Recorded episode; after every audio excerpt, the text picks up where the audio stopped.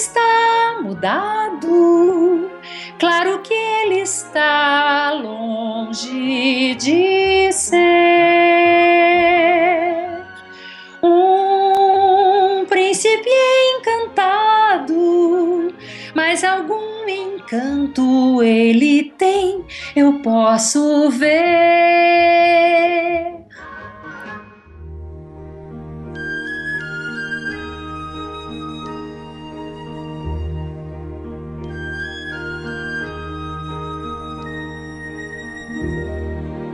Uma fábula tão antiga quanto o tempo ensinou pra gente que o amor está além das aparências e que a verdadeira beleza está dentro de cada um de nós. Nessa edição de Por Trás do Microfone, a gente veio aqui até a New Fantasyland no Magic Kingdom para falar com a Bela. Ela tá esperando a gente dentro do castelo e agora a gente vai entrar para falar com ela. Bonjour, Bela!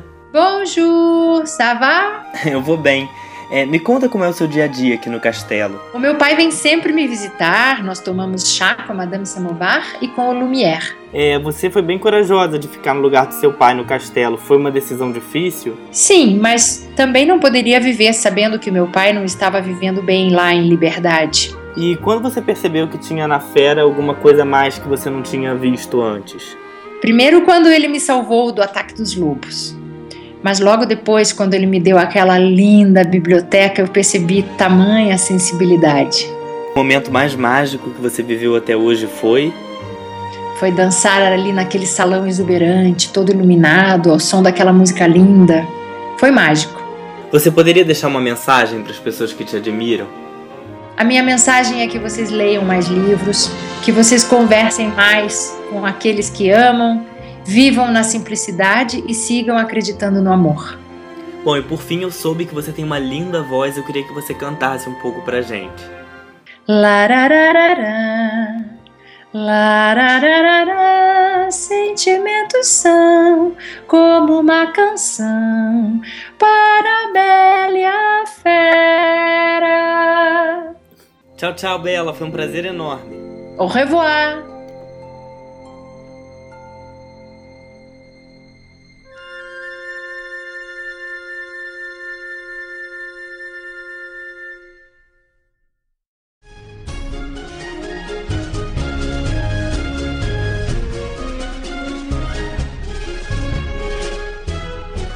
Direto do Reino Mágico da Disney, agora a gente está aqui para falar com a Ju Cassu, que fez tanto os diálogos quanto as canções da Bela aqui no Brasil.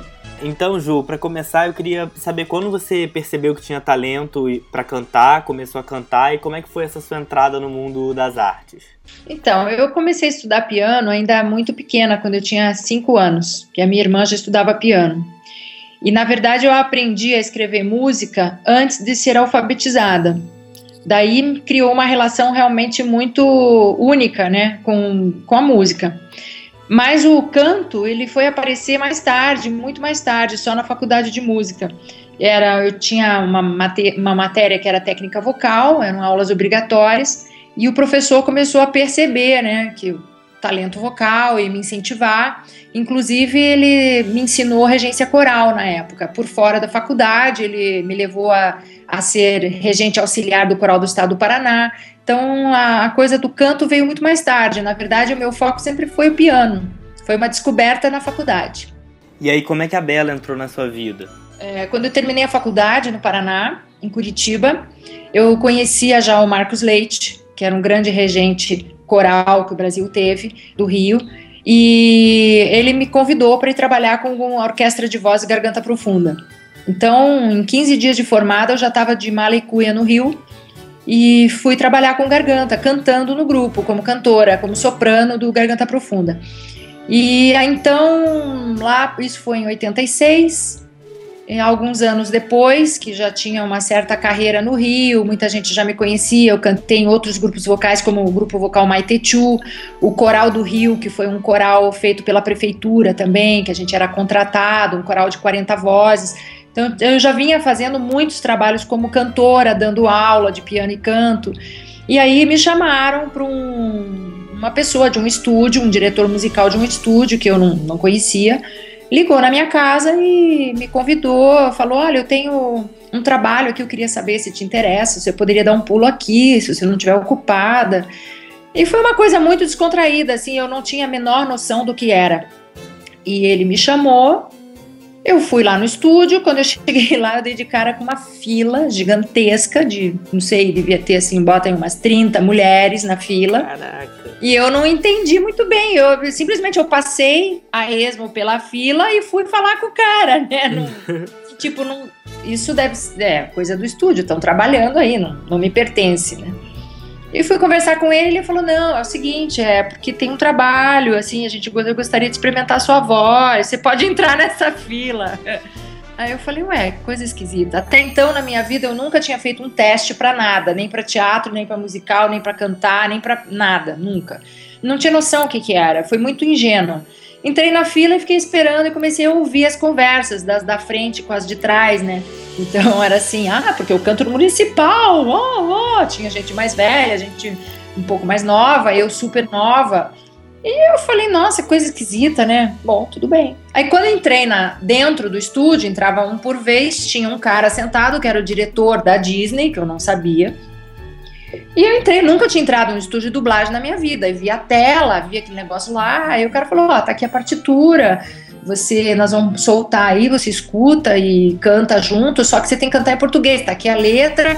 Então era meio assim, um olho no. Um olho, como é diz? Um olho no gato, um olho no peixe, né? Uhum. olho no peixe no gato. Era um olho nas bolinhas das part, da partitura, mas a letra tava no papel do lado. E na frente tinha a tela com aquela cena rolando. Ele falou: você tem que cantar junto. Eu falei, bom, então tá, me dá a partitura que eu leio, né? Como a intimidade, como eu te falei, de ler música, eu aprendi a ler música antes de A, E, I, O, U, aquilo para mim era muito fácil. Né? Então eu li a partitura, saí cantando, peguei a letra e fui casando e fui olhando para a boca da Bela e ia cantando, ia cantando, bom, tudo bem, gravou, gravou, tá, tá bom, tchau.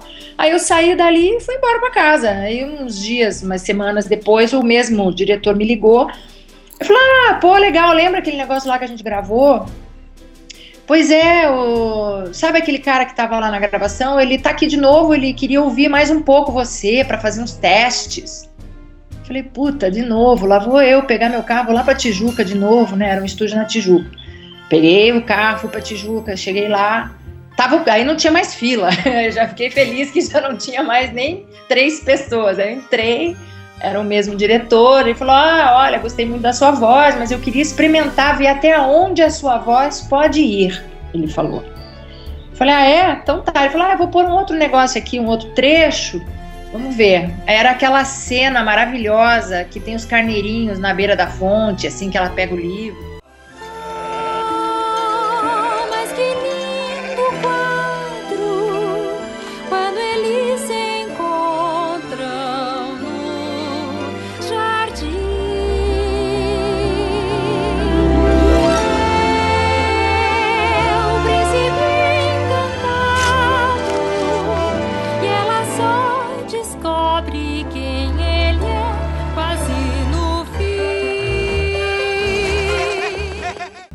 Peguei e cantei. Daí, quando eu cantei mal, gravei, o cara já falou assim: olha, é seguinte, você gostaria de fazer o teste de atriz da parte falada?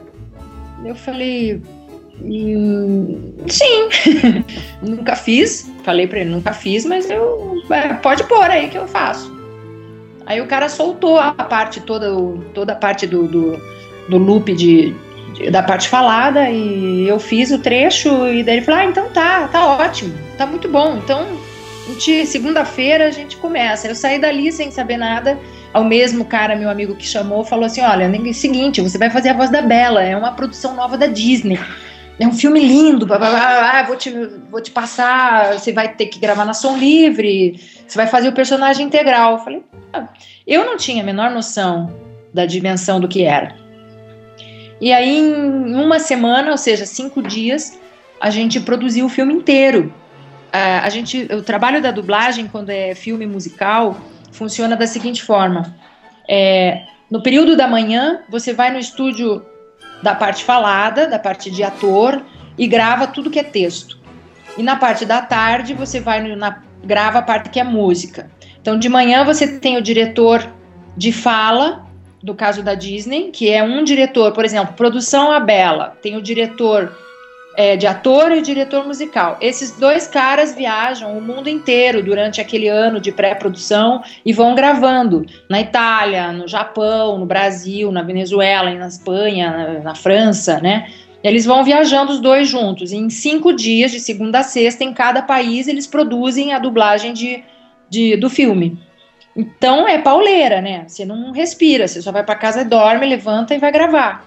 Então não, não tem ficar rouco, não dá para dar tempo de respirar. É, o negócio é entrar e fazer. E você não tem o texto, você não vê o filme, você não recebe partitura, você grava na hora, você entra no estúdio e faz. Então você é, tem que ter uma concentração, assim, uma é, é, muito é muito puxado, não é muito fácil, porque você corre contra o tempo, né? No meu caso, como eu, eu sempre fui uma cantora muito que me dou muito bem em estúdio. Eu, eu, me dou muito bem em palco, mas cantando em estúdio, eu sou aquela assim que se eu vou gravar, por exemplo, no meu CD, eu vou gravar uma faixa, vou colocar voz, eu passo, faço três tracks, quatro e não precisa mais gravar, repetir, porque já desses três você já já, já achou o produto final, entendeu? Eu uhum. gravo muito rápido cantando, muito, muito rápido. E assim, é entrar e bater e fazer. Então eles amaram, porque na terça-feira, às seis da tarde, eu já tinha gravado todos os solos do filme da Bela. Em duas tardes, eu, na, na Som Livre, eu gravei tudo. Aí, quarta, quinta e sexta, eu participei dos coros. Entrava junto nos coros e gravei todos os coros também. Tudo que é povo cantando, né? Tudo que é grandes coros, eu também participei com a minha voz dentro do coro para não sobressair, porque era voz solista. E de manhã eu gravei, nos cinco dias, eu gravei todos os loops. E outra coisa que as pessoas também têm muita curiosidade em saber, mas quando você grava o filme, você grava o filme inteiro sozinho. Você não contracena com o Gaston, com a Fera, com, com o Lumière, com, com ninguém. Você grava sozinho. É muito solitário dentro da vida do dublador, né? Por exemplo, a cena dos lobos, né? É, as apreensões, as emoções, você tem que tirar sozinho. Então, exige muito. Gravar dublagem de music, filmes musicais é, é um trabalho muito forte, assim, muito. É muito trabalho. E você chegou a ter algum contato, mesmo que não no estúdio, mas depois conheceu o, o Garcia Júnior, que fez a Fera e também fez o Gaston. E eu conheci o Garcia, o Garcia Júnior, assim, porque ele é um grande dublador, né? Ele é um dublador. Eu sou uma cantora que dublou, né? Ele é um, um, grande, um grande dublador e faz tantos, tantos personagens, né? Ele tem uma carreira linda. E eu conheci nesse estúdio da, da Fala, que é um grande estúdio é, de, de dublagem do Rio, e a gente ficou amigo, né? Depois até ele veio a fazer alguma peça de teatro, me convidou para assistir, então a gente fez uma bela amizade, né? Mas a gente não, infelizmente, não pôde trocar na, nas gravações, né? Não pôde contracenar, vamos dizer assim. Enquanto você gravou o filme, teve alguma música que você gostou mais de cantar ou alguma cena que você gostou mais de dublar? Ah, tem uma música que eu acho, achava, achei muito divertida. É aquela, é, aquela cena dela solitária, louca da vida lá com as galinhas lá, né? É, Madame Gaston, casar com ele. Que ela chuta o balde lá no meio das galinhas. Ah, eu achei aquela música muito, muito divertida. Quando eu gravei, eu me diverti muito na hora, né? E, e a música que eu mais gostei foi realmente essa do teste que o cara colocou para mim lá para ver até onde, como ele falou, quero ver até onde vai a sua voz. Né, lá naquela cena que eu te falei dos carneirinhos, é, em volta da fonte, né, que ela pega o livro, que o carneirinho vem e arranca um pedacinho da página do livro. E de, você depois você foi ver o filme no cinema? Você, você se viu na tela grande? Aí foi uma coisa que eu fiquei um pouco chateada. Eu fiquei um pouco chateada porque eu não imaginava que era assim, que eu ia ter que entrar na fila do cinema e comprar meu ingresso. E que depois eu ia ter que ir na, na loja comprar o vídeo, a, a, o filme para ter em casa. Eu achava que minimamente eles deveriam, no mínimo, me dar um ingresso para assistir o filme em qualquer cinema que fosse era o mínimo que eu esperava, como um pouco de respeito até, e, pô, o trabalho tão legal que você fez, né? Mas isso foi uma, foi uma a única decepção que eu tive no trabalho de dublagem foi essa. Um trabalho tão grandioso, tão bem feito, tão elaborado, e eu tive que ir lá comprar meu ingresso e assistir. como depois tive que, na época era videocassete, não existia DVD, eu tive que comprar o meu videocassete para ter na minha prateleira para poder ter na minha casa, né? É, mas eu fui assistir, sim, e, e, foi engraçado. O que é mais louco, assim, e é emocionante é você entrar no cinema a paisana, né?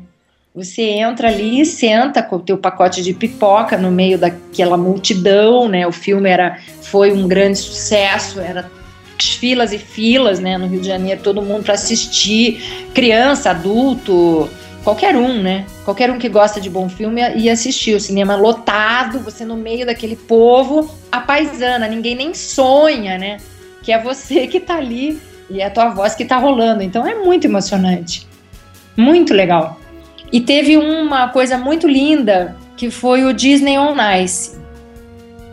Ah, eles fizeram, a Disney on Ice produziu Beauty and the Beast, né, a Bela e a Fera em Disney on Ice.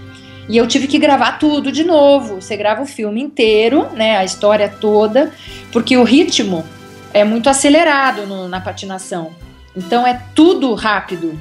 Né, as músicas são são todas é, diminuídas. É, é, tudo é outro, é o time, é, é totalmente outro time. Uhum. E eu gravei. Aí sim, aí eles me convidaram para ir no Maracanãzinho. Quando o Disney On Ice veio, me deram uma cadeira nobre lugar bem legal, assim, tipo, VIP. Quérrima. Né, VIP, eu pude ir no Maracanãzinho como a Bela, no dia que o Nice estreou na, no Rio. Puta, aí, aí foi demais. Ó, me emociona até agora, porque Maracanãzinho lotado, todo mundo com seu isqueirinho, tic, tic, tic, tic, tic, tic, aquelas luzinhas, né? Puta, aquela cena linda, o pessoal patinando, a tua voz enchendo o estádio inteiro. Foi muito lindo, muito lindo. As pessoas vibrando, sabe? Porque estádio não é cinema, né? É. Estádio é estádio. então, para quem gosta de um estádio, eu fui muito ao Maracanã, né? Quando eu morava no Rio, era Flamengo até morrer, então vibrei muito. Eu, eu gosto muito de esporte, então, puta, foi muito lindo. As pessoas cantando, já conheciam as músicas, né? Depois eu me mudei para a Europa e as pessoas às vezes me buscavam e não me achavam porque eu não estava mais no Rio. E aconteceu também a situação seguinte que eu vim passar um Natal com a minha família e eles estavam desesperados atrás de mim porque queriam lançar um jogo de computador da Bela. E eu precisava urgente gravar aquilo e eles não, não conseguiam. Eles mandaram a produção toda, porque imagina, as gravações são feitas no Rio, como eu ia para Curitiba, porque eu sou de lá, eu ia passar, eu vinha da Alemanha direto para Curitiba. Eles mandaram toda a produção da gravação desse, desse jogo de computador para um estúdio em Curitiba. Eu gravei lá durante o Natal, eu gravei o produto lá. Você chegou a assistir a versão dos, do, dos palcos que veio em 2002 aqui para o Brasil? Não, não, não vi. Infelizmente não vi. Em 2002 você lançou seu primeiro álbum solo. Como é que foi o lançamento, a gravação desse álbum? Eu, eu fiz toda a pré-produção e a produção do CD. Esse CD se chama Muito Prazer, que é no sentido duplo da palavra, porque eu tive muito prazer em fazê-lo. e, e, muito prazer por ser o primeiro, né? Uma forma de estar me apresentando. Esse CD foi uma recolta de um repertório que eu já vinha cantando há muitos anos é, sempre gostei de cantar músicas inéditas e, e pincelar com algumas canções é, já consagradas, mas sempre dando arranjos novos. Vestir de uma maneira nova as canções ou dar uma roupa nova a canções realmente inéditas, compositores que não são conhecidos, que tem muitos lindos pelo Brasil afora, né? Então, dá voz a isso. E esse CD é, tem compositores do Sul, da, de Brasília, do Rio, de tudo quanto é canto. Algumas canções tem uma canção, tem Jorge Ben. Eu gravei o Paz e Arroz, que é uma canção tipo lado B de um álbum dele de 68. E em 99, quando eu estava pré-produzindo o meu disco, eu participei do projeto Novo Canto no Rio de Janeiro. Era um projeto que primava em mostrar novas vozes, novos cantores, é, apresentados por um padrinho. Só que a versão era bem interessante, porque todo, toda vez que vem um artista novo, apresentado por um consagrado, os shows é do consagrado com uma palhinha do novo. E o conceito do projeto Novo Canto era lindo, porque era o contrário, era toda pompa e circunstância para o novo, toda a produção do show para o novo, e o padrinho dava uma palhinha, uhum. né, onde o novo canto pudesse realmente mostrar seu trabalho para o público. E aí nisso eu fiz Jucaçu apresentada por Jorge Ben. E, e eu estava gravando o meu disco, já tinha gravado essa música dele, é a faixa 1, é a que abriu o disco. E aí eu convidei Aí eu falei, ó, oh, Jorge, eu já gravei, mas queria que você viesse pôr a sua voz. E aí a gente regravou. Então esse CD é muito especial, porque tem o Benjor comigo, e foi lançado em maio de 2002 na Sala Baden-Powell, no Rio. E logo em seguida eu parti para a Alemanha e fiz o lançamento lá. Trabalhei esse CD na Europa, toquei na Alemanha, toquei em Paris, toquei um pouco na Áustria. Lá eu formei aí um novo trio é, fazendo versões acústicas desse, de boa parte desse repertório e incluindo material novo, repertório novo. E, e, isso gerou o meu, meu outro CD, que é o Live in Germany, que depois foi lançado em 2009 no Rio. No Rio, na Alemanha, em São Paulo é, e na, em algumas FINACs no Brasil. E você também já se apresentou fora do Brasil, né? Como é que é essa experiência de você cantar para uma, uma plateia que de repente não fala português? Bom, a experiência é, internacional de cantar lá fora começou em 1990, é, logo depois da Bela. Eu fui para Itália. Eu fiquei oito meses fazendo shows solo, piano e voz, só piano e voz. Foi o ano da Copa em, na Itália. Então por isso eles me chamaram para levar música brasileira. E eu tocava muita bossa nova, que é o que mais eles conheciam, né? Mas tocava Benjora, MPB e também fazia um pouco um pouco de jazz em inglês. Mas o que eu mais cantava era música brasileira. E depois na Alemanha, vou te dizer, eu fiquei quatro anos morando na Alemanha. Eu só cantava em português, clubes de jazz, assim consagrados e tudo, só levava música brasileira. A música, ela fala por ela mesma. E você, quando você realmente é um intérprete de verdade, você passa tudo que tem que passar, independente se você está fazendo xicatacapum, entendeu? Uhum. Não importa a letra, a língua, importa a intenção, a interpretação. E o público pesca na hora, ele é tocado imediatamente. Então, é, inclusive, você veja, uma música do meu, do meu CD que eu toquei muito na Alemanha, o título da música é Juju, que foi uma música feita para mim. Você imagina, Juju na Alemanha não quer dizer nada, né?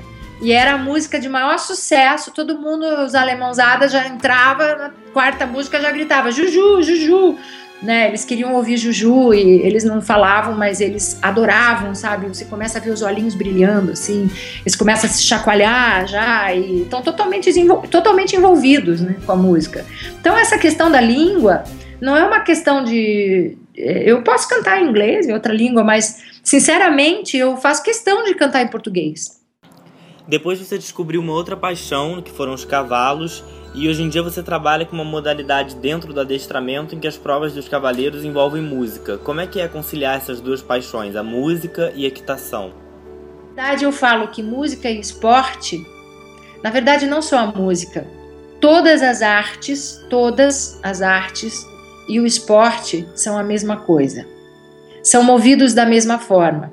Todos exigem muita disciplina, talento, claro, mas suor, suor e suor, foco, dedicação, né, disposição, entusiasmo, muita coragem. Né, o cara que é pintor, o cara que é bailarino, o cara que é ator, né, o cara que é músico, né, e o cara que é atleta, eles são movidos da mesma forma e eles buscam a mesma coisa. Então a gente trabalha, é, estuda, repete, né? Nos franceses falam, aqui no, ah, em português, a gente fala, ah, eu, eu tenho um ensaio com a banda, né? Um ensaio com a orquestra, um ensaio. A palavra em português é ensaio. No francês, não existe a palavra ensaio. Existe, a, eles usam a palavra repetition. Quando você fala que tem um ensaio, você diz, ah, j'ai une répétition. Né? Que é que nada mais justo do que isso, porque o que o músico, o atleta faz é repetir, repetir, repetir, repetir. Para quê? Para tentar naquela, na, no caso de um show, em uma hora você vai mostrar aquilo que você repetiu anos, né? E o atleta, ele busca, você vê, uma prova de adestramento são cinco minutos, quatro minutos, cinco minutos ou seis minutos, dependendo da prova. Como o atleta na Olimpíada, né? Ele está trabalhando oito, dez, doze anos para conseguir aquele minuto de glória, né? De perfeição. Então, esporte e música é a mesma coisa. E o filme A Bela e a Fera foi lançado há 24 anos e a gente vê que gerações e gerações que, que vieram se apaixonaram e se encantaram pela história. É, a que, que você atribui sucesso, essa longevidade? Qual é a sensação de saber que você é parte disso? Quando o tema é o amor, por mais aparentemente que a pessoa te mostre meio fria, todo, o mundo é movido pelo amor. Por mais que esteja um pouco desastrosa a situação hoje em dia, as crenças, né, os compromissos, o respeito, mas o que move é o amor. E esse filme, ele, o tema principal é o amor, é o respeito, é o respeito pela diferença, porque a fera traz como como um arquétipo, né? Traz muito isso, né? A feiura, né? A grossura, a falta de jeito, né? Teria tudo para dar errado, né? Então tem, tudo bem, é uma fábula muito antiga, aparentemente muito, ah, é assunto velho. Mas o que move dentro disso tudo é o amor, é o respeito e é o que o mundo, pelo menos, tenta buscar até hoje, né? É, por mais que a gente fale e esteja atravessando momentos difíceis, mas é, é o amor que está movendo. Então, vai, vai continuar por gerações e gerações. Né? É, as crianças vão ver e vão se encantar, como a gente se encantou, como é, as gerações passadas se encantavam com outros filmes que também tinham esse, esse tema. Então, A Bela e a Fera é uma coisa eterna. E, eu, e é muito lindo, assim, a, quantas festas de aniversário de criança que eu fui chamada para ir, né? Eu não, nunca fui fantasiada de Bela, mas eu ia pelo carinho que as crianças tinham de estar com a Bela, né? E quantas cartas debaixo da porta do, do meu apartamento chegavam, caixas e caixas de, de, cartas de criança, né? E não precisa ser criança. Hoje em dia eu faço show, quando eu falo que que, que sou a Bela, agora mesmo em dezembro aqui em São Paulo eu estava tocando num lugar e tinha um rapaz, um garçom de um restaurante japonês do lado de onde eu estava tocando. Quando ele soube que eu era Bela, ele largou, arrancou a avental, veio correndo, se plantou na frente do piano e ficou: Não acredito, você é a Bela. Largou, tirou a avental e ficou ali encantado com o olhinho brilhando. Então você vê, é, é eterno. Esse é o maior presente da minha carreira foi a Bela. Um ping-pong, é um filme. A Bela e a Fera. Um livro Uh, uma xícara de chá do Osho. Uma personagem. Larararara. A Bela. uma música. Larararara, larararara, larirarira, para a Bela Fera. Um cantor que para você é o melhor. Nem Mato Grosso. Uma cantora. Pode ser duas? Claro a Cássia Eller e a Ella Fitzgerald. Bom, então é isso, Ju. Eu queria agradecer muito a sua disponibilidade de ter de estar tá dando a entrevista e queria pedir para você mandar um recado para a galera do site O Camundongo. Opa! Estejam sempre ligadões, espiando as maravilhas que vem aí no site. É, também me coloco linkada aí no site para quem quiser bater papo. Eu não tenho muito tempo para bater papo, mas eu estou à disposição para trocar umas ideias. E, e vamos lá, vamos ler muito e vamos WhatsAppear menos. Eu acho que a gente tem que voltar a ouvir mais a voz das pessoas que a gente ama. Esse é o meu recado, vamos estar tá mais em contato.